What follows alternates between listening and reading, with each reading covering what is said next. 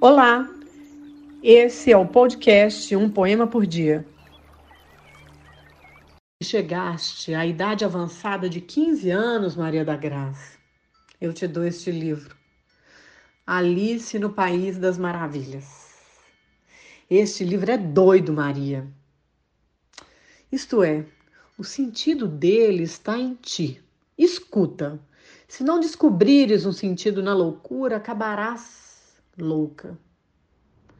Aprende, pois, logo de saída para a grande vida, a ler este livro como um simples manual do sentido evidente de todas as coisas, inclusive as loucas. Aprende isso a teu modo, pois te dou apenas uma das poucas chaves entre milhares que abrem portas da realidade. A realidade, Maria, é louca. Nem o Papa, ninguém no mundo pode responder sem pestanejar a pergunta que Alice faz à gatinha. Fala a verdade, Diná, já comeste um morcego?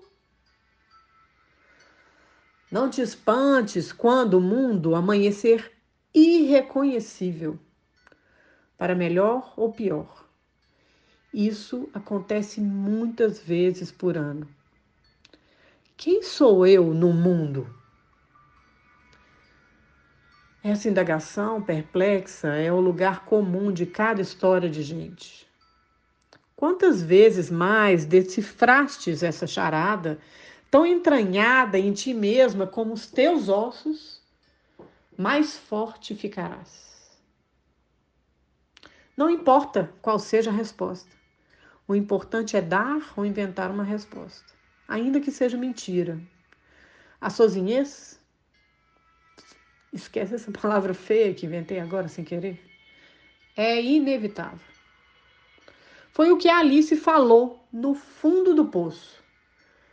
Estou tão cansada de estar aqui sozinha. O importante é que conseguiu sair de lá, abrindo a porta porta do poço. Só as criaturas humanas, nem mesmo os grandes macacos e os cães amestrados conseguem abrir uma porta bem fechada e vice-versa. Isso é, fechar uma porta bem aberta. Somos todos tão bobos, Maria. Praticamos uma ação trivial e temos a presunção petulante de esperar dela grandes consequências. Quando Alice comeu o bolo e não cresceu de tamanho, ficou no maior dos espantos. Apesar de ser isso que acontece geralmente, as pessoas que comem bolo, né? Maria, Há uma sabedoria social ou de bolso? Nem toda sabedoria tem que ser grave. A gente vive errando em relação ao próximo e o jeito é pedir desculpas sete vezes ao dia. I beg your pardon. Pois viver é falar de corda em casa de enforcado. Por isso te digo, para a tua sabedoria de bolso, se gostas de gato, experimente o ponto de vista do rato. Foi o que o rato perguntou a Alice. Gostarias de gatos? Se fosse eu? Os homens vivem apostando corrida, Maria. Nos escritórios, nos negócios, na política nacional, internacional, nos clubes, nos bares, nas artes, na literatura, até amigos, até irmãos, até marido e mulher, até namorados, todos vivem apostando corrida. São competições tão confusas, tão cheias de truques, tão desnecessárias, tão fingindo que não é tão ridículas muitas vezes por caminhos escondidos, que, quando os atletas chegam exaustos a um ponto, costumam perguntar: a corrida terminou, mas quem ganhou? É bobice, Maria da Graça, disputar uma corrida se a gente não sabe quem venceu. Se tiveres que ir a algum lugar, não te preocupes com a vaidade fadigante de ser a primeira a chegar. Se chegares sempre aonde quiseres, ganhaste.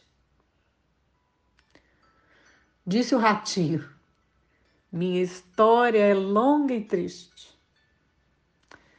Ouvirás isso milhares de vezes. Como ouvirás a terrível variante? Minha vida daria um romance. Ora, como todas as vidas vividas até o fim são longas e tristes, e como todas as vidas dariam romances, pois o romance é só um jeito de contar uma vida. Foge, polida, mas energeticamente, dos homens e suspiram e dizem: Minha vida daria um romance. Sobretudo dos homens, uns chatos e irremediáveis, Maria. Os milagres acontecem sempre na vida de cada um e na vida de todos.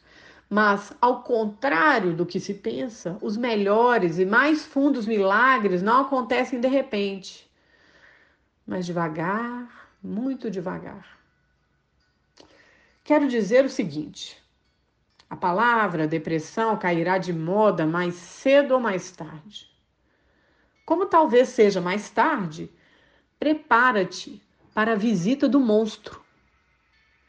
E não te desesperes ao triste pensamento de Alice. Devo estar diminuindo de novo. Em algum lugar há cogumelos que nos fazem crescer novamente e escuta essa palavra e parábola perfeita. Alice tinha diminuído tanto de tamanho que tomou um camundongo como um hipopótamo. Isso acontece muito, Mariazinha. Mas não sejamos ingênuos, pois o contrário também acontece. E há um outro escritor inglês que nos fala mais ou menos assim: o camundongo que expulsamos ontem passou a ser hoje um terrível rinoceronte. É isso mesmo. A alma da gente é uma máquina complicada que produz durante a vida uma quantidade imensa de camundongos que parecem hipopótamos e de rinocerontes que parecem camundongos. O jeito é rir no caso da primeira confusão e ficar disposto para enfrentar o rinoceronte que entrou em nossos domínios disfarçado de camundongo. E como tomar o pequeno por grande e o grande por pequeno é sempre meio cômico, nunca devemos perder o bom humor. Toda pessoa deve ter três caixas para guardar humor uma caixa grande para humor mais ou menos barato, que a gente gasta na rua com os outros. Uma caixa média para humor que a gente precisa ter quando está sozinho, para perdoares a ti mesma, para rires de ti mesma. Por fim, uma caixa preciosa, muito escondida, para as grandes ocasiões Chamo de grandes ocasiões os momentos perigosos em que estamos cheios de dor ou de vaidade, em que sofremos a tentação de achar que fracassamos ou triunfamos, em que nos sentimos umas drogas ou muito bacanas. Cuidado, Maria, com as grandes ocasiões.